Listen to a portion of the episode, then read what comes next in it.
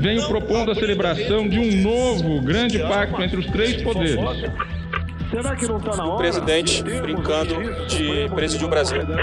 Não nasci para ser presidente. Os Três Poderes, um podcast de Veja.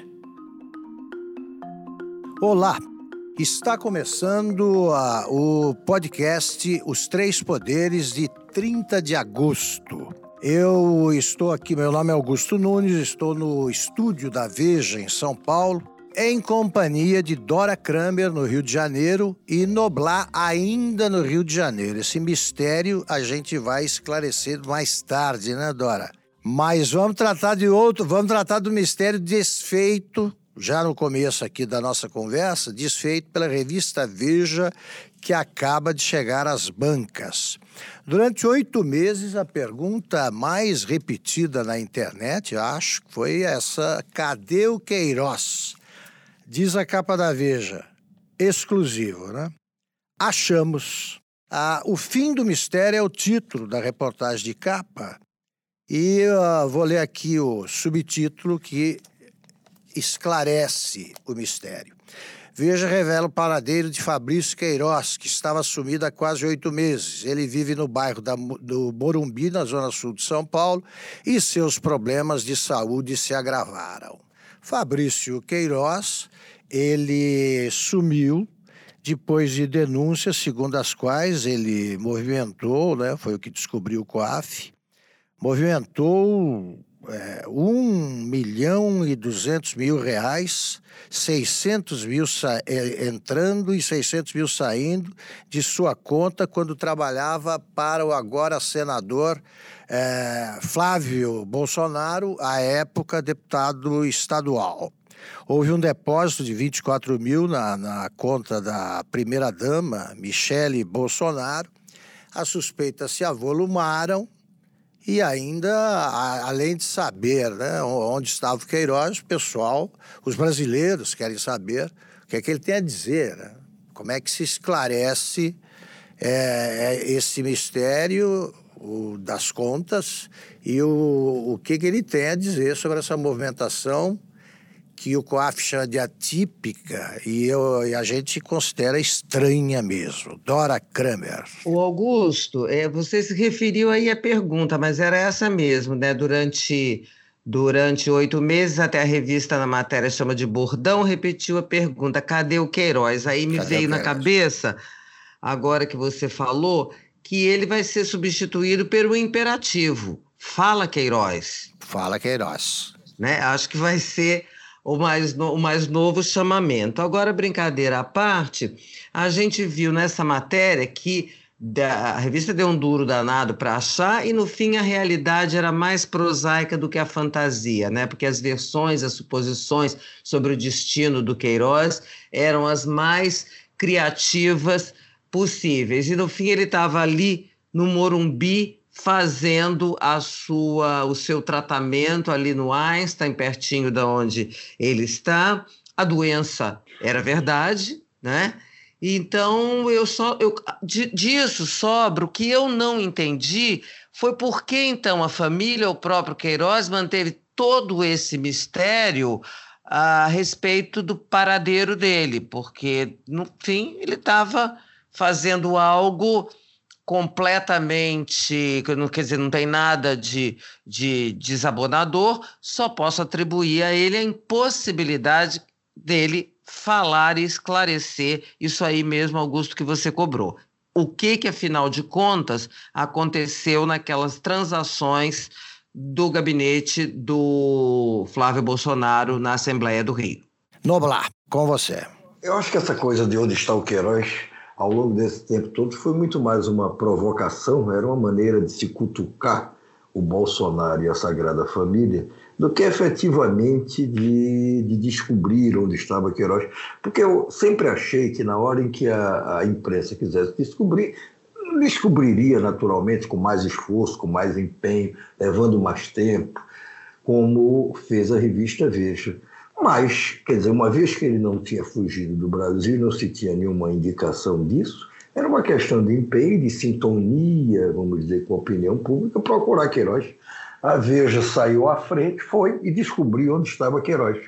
Agora, há coisas interessantes na reportagem, além de se dizer onde ele estava, o que é que ele está fazendo, como ele está se comportando. É, uma das coisas interessantes, ao meu ver, é a questão de que a revista revela que, primeiro, não tem nenhuma ordem de prisão. Até aí era razoável até que realmente não houvesse, porque senão ele já teria sido preso.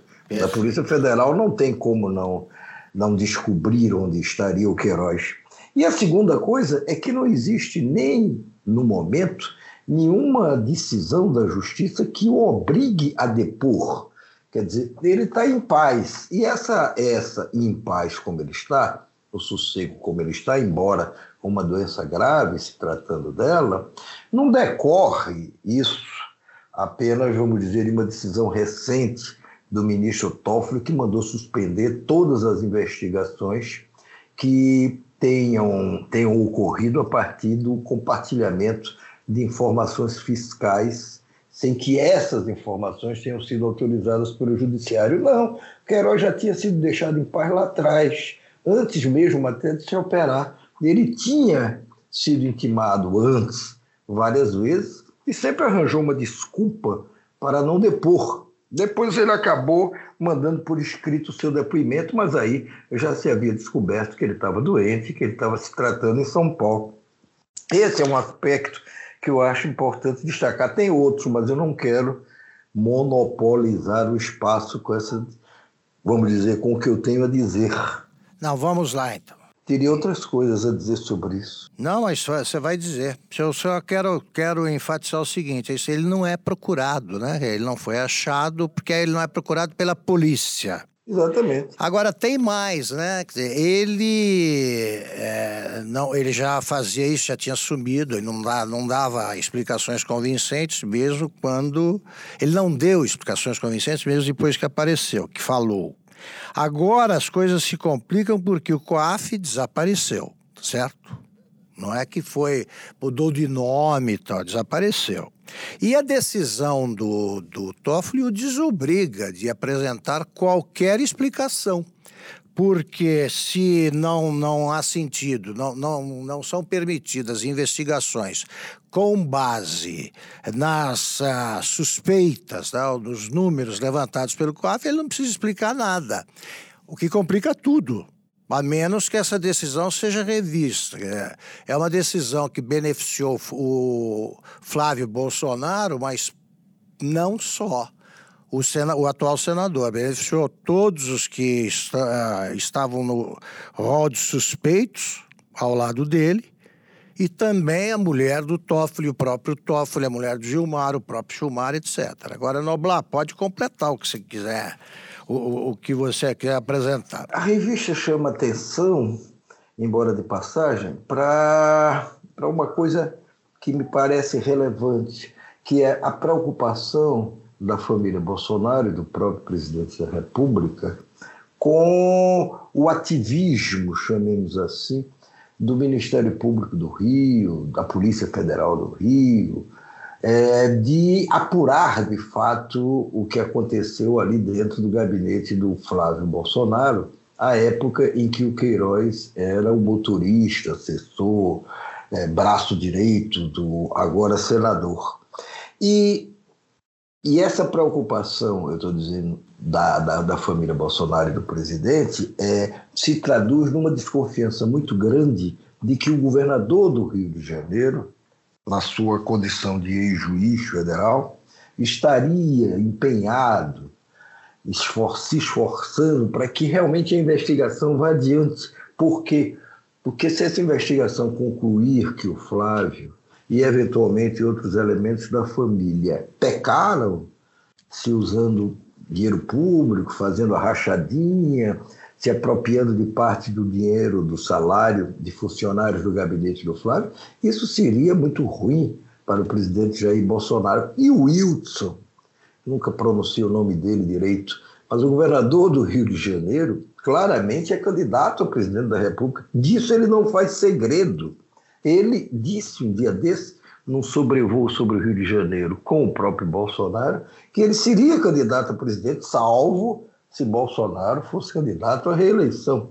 Então, essa é uma, é uma questão que incomoda muito Bolsonaro, que desconfia que o governador do Rio está fortemente empenhado em lhe criar problemas por aí. Perfeito. É necessário, quer dizer, essa, essa decisão que o Toffoli tomou e que paralisou tudo, em termos de apuração sobre envolvidos com a Lava Jato, ou que está emperrando, pelo menos, a continuidade desse trabalho, essa decisão tem que ser apressadamente examinada ou reexaminada pelo Supremo. Porque não é possível que você tenha um caso rumoroso como esse e ele fique lá parado no congelador porque, porque um, um, um, um, ministro do Supremo, seja ele presidente ou não, tomou monocraticamente a decisão sem ouvir seus colegas, sem consultar sequer informalmente, é, e, e, não é possível. Eu acho que para a própria família Bolsonaro não deveria ser bom ficar com essa suspeita sobre a cabeça deles, perseguindo eles o resto do mandato do presidente. Era, era necessário que se esclarecesse de uma vez por todas se o Flávio Bolsonaro e outros elementos da família pecaram ou não pecaram. Acho que essa decisão deve ser imediatamente revogada o quanto antes, da mesma forma que deve ser revogada, já partindo para o segundo.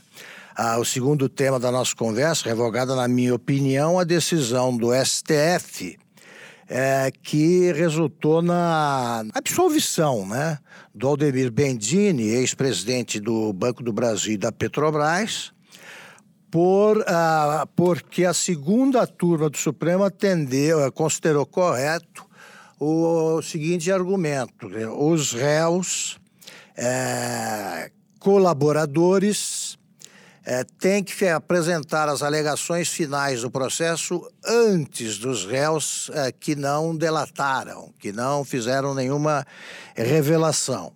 Eu vou só apresentar o caso, ouvir vocês Primeiro, mas eu já antecipei que eu considero isso absurdo. Primeiro, porque foi uma decisão tomada por uma turma, né? Eu acho que isso é caso para o Pleno do Supremo. Segundo, havia uma decisão de maio, uh, da, há uma decisão de maio da primeira turma dizendo exatamente o contrário.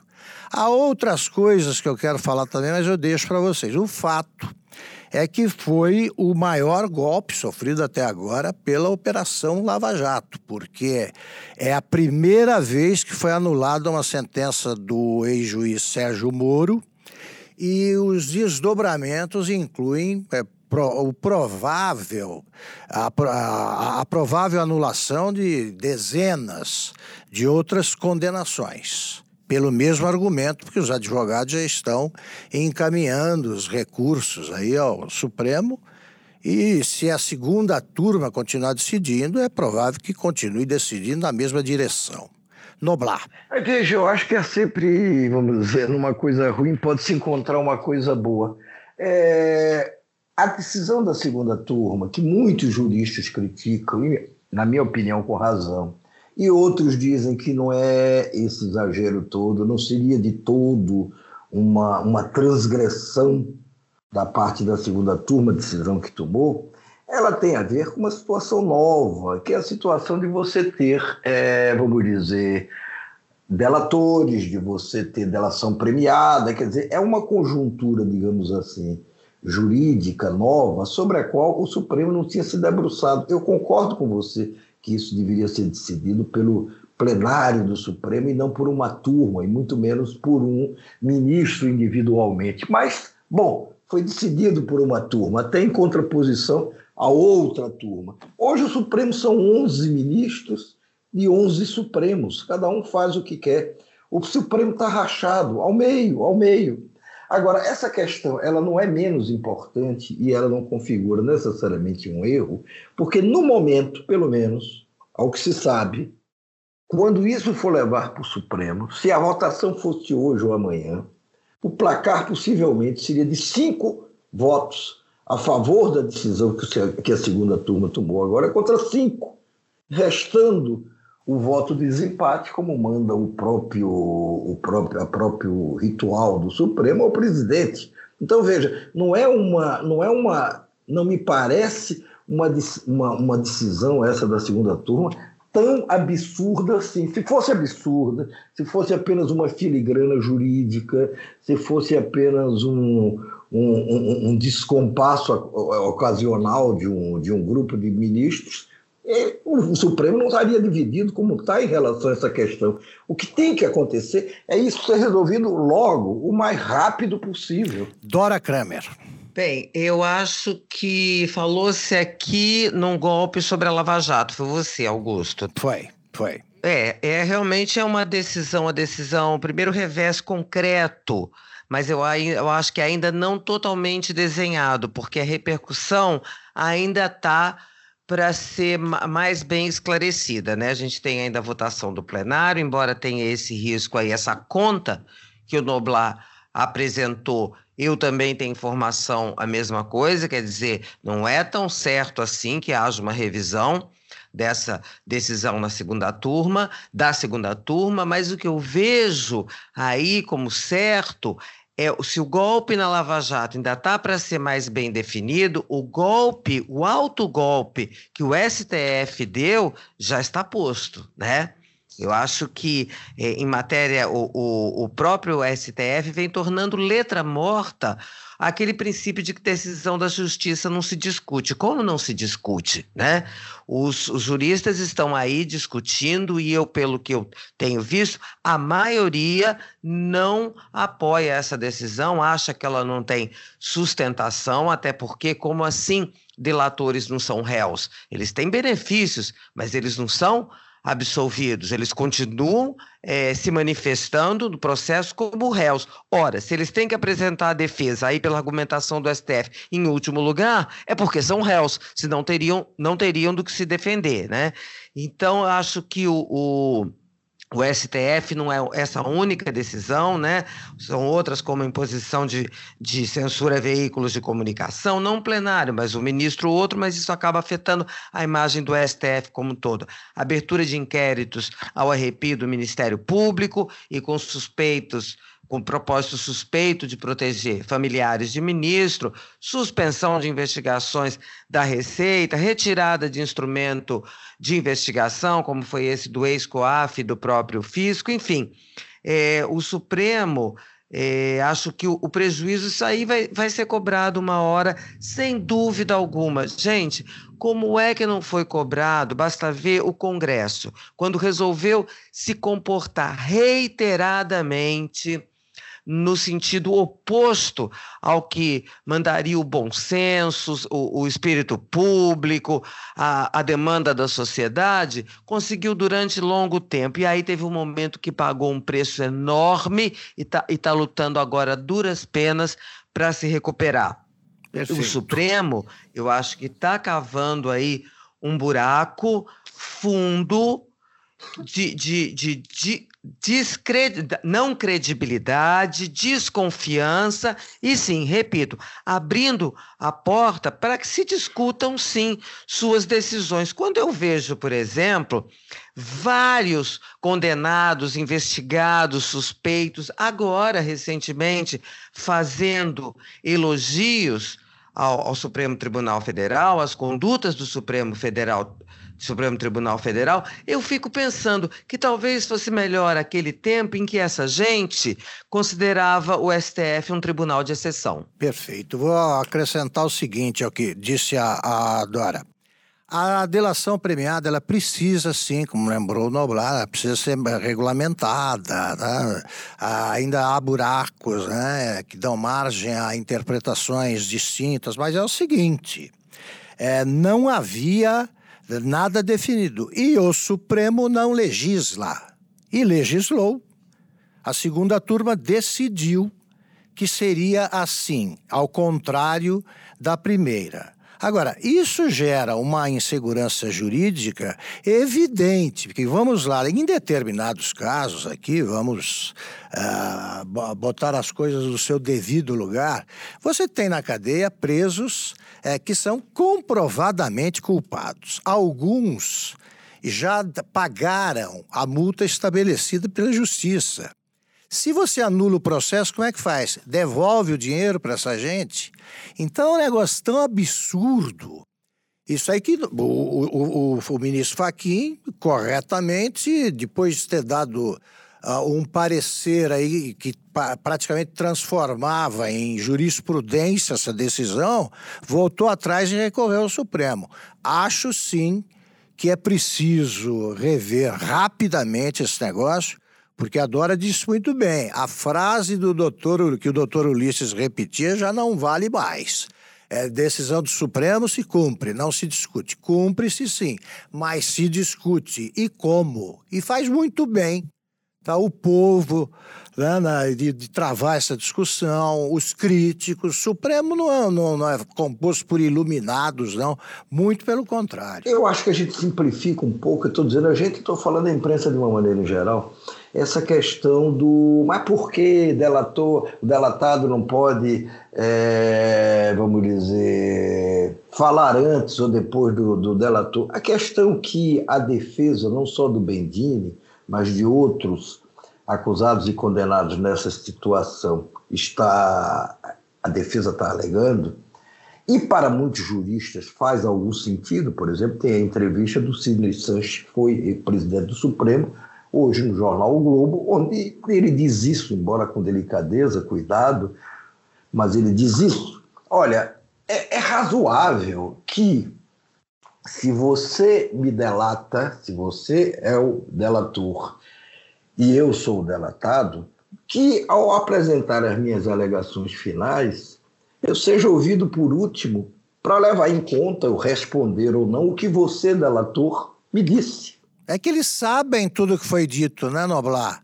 Fica tudo exposto, não é secreto. Fica tudo exposto. não apoia não a decisão, Fica... ele disse que teria votado contrário. Não, mas ele diz claramente que ele diz claramente que a defesa tem é, é razoável o argumento usado pela defesa de que a defesa não pode ser prejudicada e ela tem que falar por último. Assim está estabelecido. E que isso não acontece quando o delatado fala antes do delator. Mas não é auxiliar de acusação, Noblar, ele é réu. O delator é réu, ele é condenado. É claro, mas são dois réus onde um negocia a delação e entrega tudo, ou o que quiser entregar, para poder ter uma pena menor, e o outro está na condição pior que tem, que é a do delatado.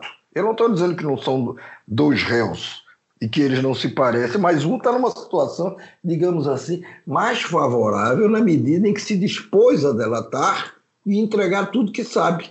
Aí mas, eu que sou delatado, quero falar por último para poder. Então, deixa eu levantar uma defender. Vou levantar uma hipótese que no Brasil, o Brasil é um país em que pode acontecer tudo, né? Digamos que eu seja. Já o passado é imprevisível. Né? É, que eu, claro, que eu seja um réu. Uh, que não, não, não, não topei, não. Eu só. Eu fiquei em silêncio, neguei tudo e fui condenado. Aí eu resolvo, nas alegações finais, revelar coisas e assumir a minha culpa. E aí, como é que faz? Tem que ouvir de novo os outros que não falaram? É uma situação, é uma situação surrealista que eles criaram. Me parece, Augusto, que se o delator, vamos dizer, falou, é, o delatado ele tem que levar em conta o que eventualmente o delator falou e para se defender, para fazer suas alegações, se o delator quiser falar mais coisas depois, eu não Não, não, não. Eu tô, eu tô me referindo a quem ainda não delatou. Digamos que o, o Zé Dirceu tem uma crise de consciência e deixe de ser o guerreiro do povo brasileiro para contar o que fez. Aí ele fala: olha, eu resolvi contar. Aí você faz o quê? Tem que de novo esperar que os réus se defendam do Zé Dirceu e tal. Não existe isso. O Augusto, veja, se você tem uma situação, embora essa não seja, claro, uma informação oficial, porque ninguém adianta o voto, mas se você tem uma situação, e até a Dora admitiu isso no seu comentário, de que tem a mesma informação, de que o Supremo está dividido em relação a essa questão, me parece que a questão é relevante. Não é uma filigrana, não é uma bobagem é uma questão relevante. Se não for, ela vai ser enterrada por esmagadora maioria de votos quando o plenário examinar, que eu espero que seja em breve, para acabar Bom, até com essa coisa toda, né? Não, e vamos ver, porque a decisão não está a, a, a tomada. A, a, ministra Carmen Lúcia disse que o, que o que ela decidiu valia para aquele caso do Bendini. Ela repetiu isso aí. O que está sendo costurado lá dentro, e eu não sei se isso vai prosperar e vai se materializar, é o seguinte: muito bem, é, é razoável essa decisão, digamos, da segunda turma tanto parece razoável que o plenário está dividido. Agora, ela só vale ou ela só valerá para quem à época reclamou disso. Ou seja, a, defesa do Bendini na época reclamou disso. Opa, tem uma coisa errada aqui. Eu tenho que falar por último. E o, delatado, e o delator falou por último. Não levou-se em conta. O Moro, enfim, não, não achou que isso não era, não era razoável nem fazia sentido mas a segunda, a segunda turma achou. Então, muito bem, é, eu já não me lembro mais o que eu ia dizer. É... Essa coisa de você ficar abrindo tanta janela, mas o que eu quero dizer é o seguinte: eu tentar dizer é o seguinte. É... Não sei mais. Eu acho que o pretório excelso que nós três formamos, né, a igreja colenda, corte, se manifestou né? Dora, Noblar, então tá tudo certo. Vamos partir para outra. É, bom, o que fica evidente é que o Supremo precisa reunir o plenário todo e, e, e dirimir dúvidas aí que são muito importantes. É, bom, a Dora Kramer até, até, tem um artigo publicado muito bom, como sempre, na sua coluna na revista Veja, sobre as relações né, como, como diria o presidente Bolsonaro, relações hétero entre o Bolsonaro e o juiz Sérgio Moro agora ser o ministro da Justiça, já há oito meses. Augusto, o Bolsonaro tem provocado. Fala, Noblar. Me desculpe, agora eu me lembrei a conclusão. Você permite só eu. Claro, claro. Isso aqui é uma democracia. o que eu ia dizer é o seguinte: costura-se, ou tenta se costurar no Supremo, uma saída que de alguma maneira salvaria a face de primeira, segunda turma do próprio Supremo, que é a saída do seguinte: quem reclamou à época, como a defesa do, do Bedilha reclamou, de que não foi ouvida por último, esse tem direito a essa decisão, se a decisão prevalecer essa decisão da segunda turma. Quem não reclamou não tem direito. Não por exemplo, Perfeito, por exemplo, é. a defesa do Lula não reclamou. Então faz ele não sentido. teria.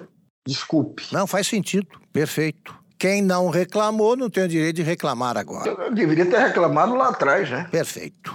Bom, eu estava dizendo da, da, falando das relações entre Jair Bolsonaro e Sérgio Moro. É, eu, o presidente, por frases e, e atos, né, vem, vinha mostrando na, na, nos últimos meses que não estava satisfeito com o Moro, não estava disposto a cumprir o que combinaram, né? Não deu, não tratou com carinho a lei anticrime, é, deu várias declarações é, para deixar claro que ele é o chefe, ele é que manda, né? O ministro interferiu na Polícia Federal, na Receita, etc, etc. E a, ontem é, e hoje também ele tem procurado manifestar o seu carinho pelo trabalho que o Moro faz ou pode fazer no Ministério.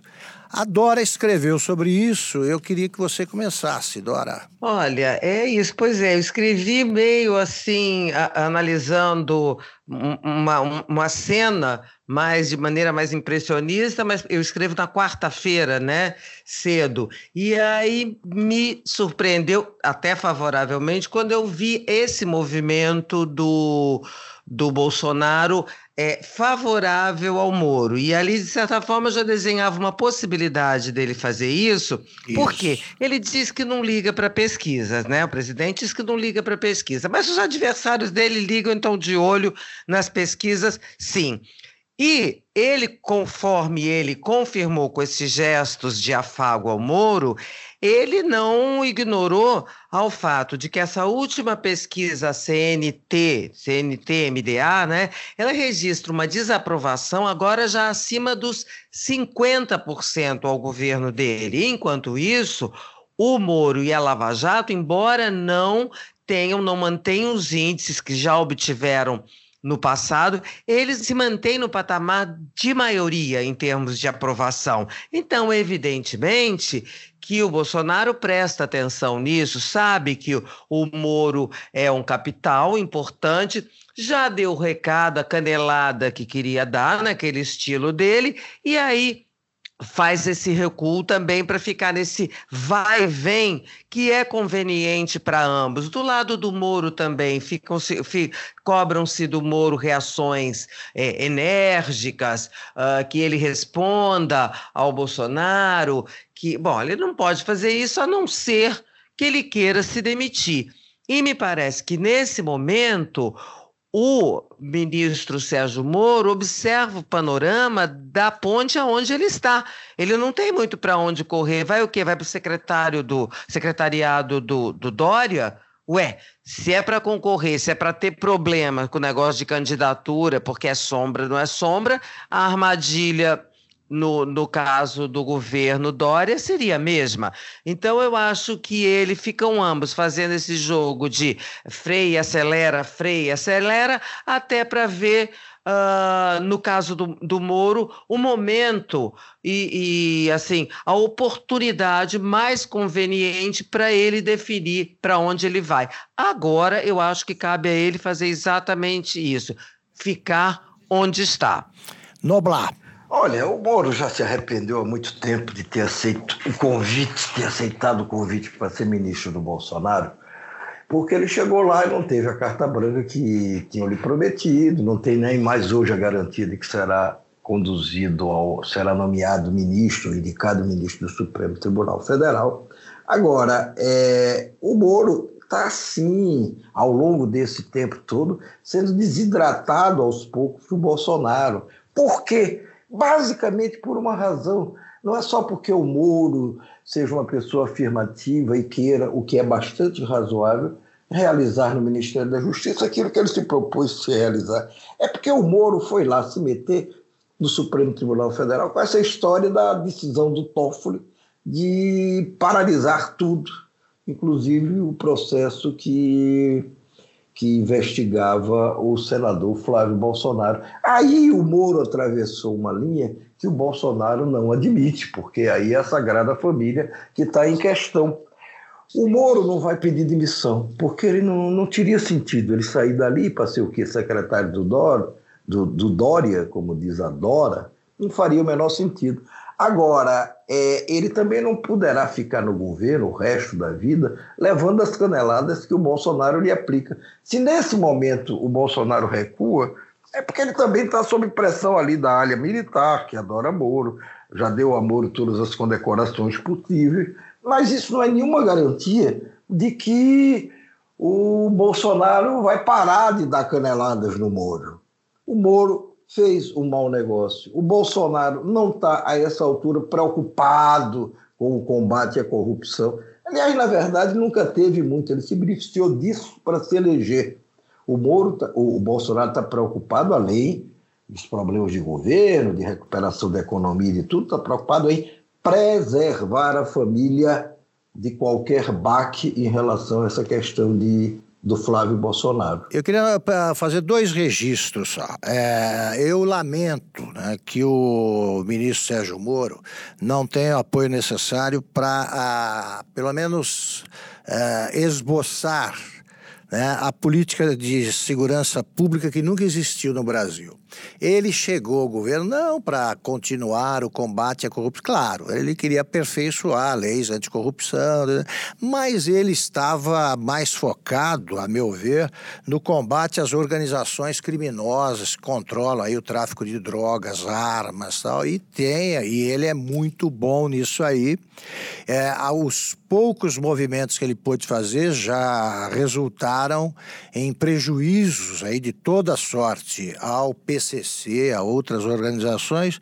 Então eu lamento que ele esteja com as mãos atadas aí ou não tão livres como ele merecia.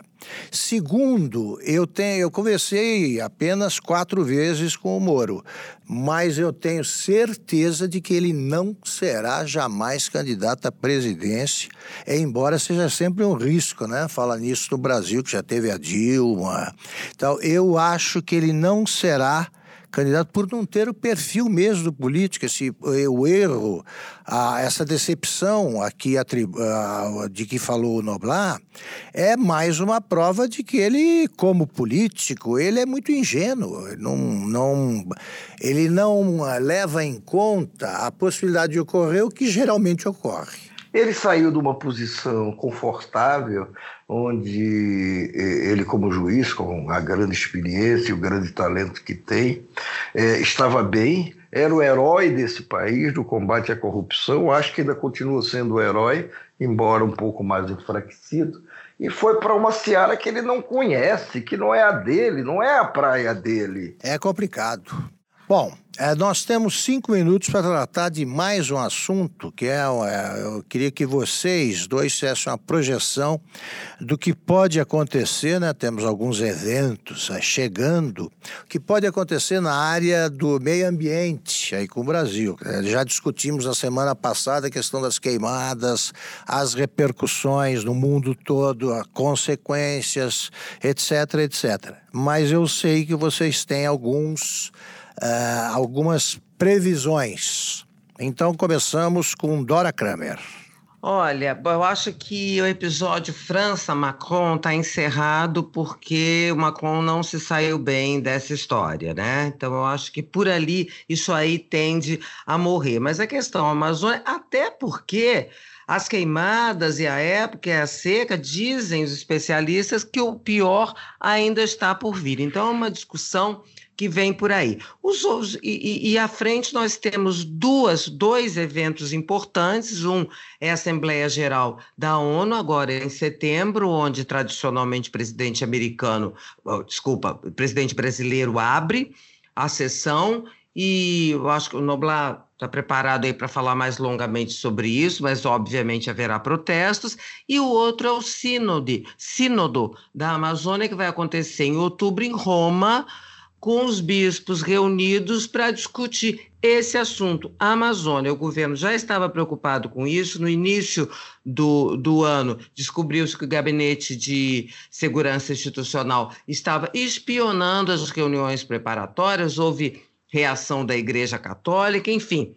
E esse assunto voltará, voltará com força total. Para mim, vai ser uma, é uma crise que está contratada e uma das crises mais estridentes. Quer dizer, várias crises são estridentes, mas eu acho que essa é a próxima bastante estridente que a gente vai assistir. Noblar, você tem dois minutos aí.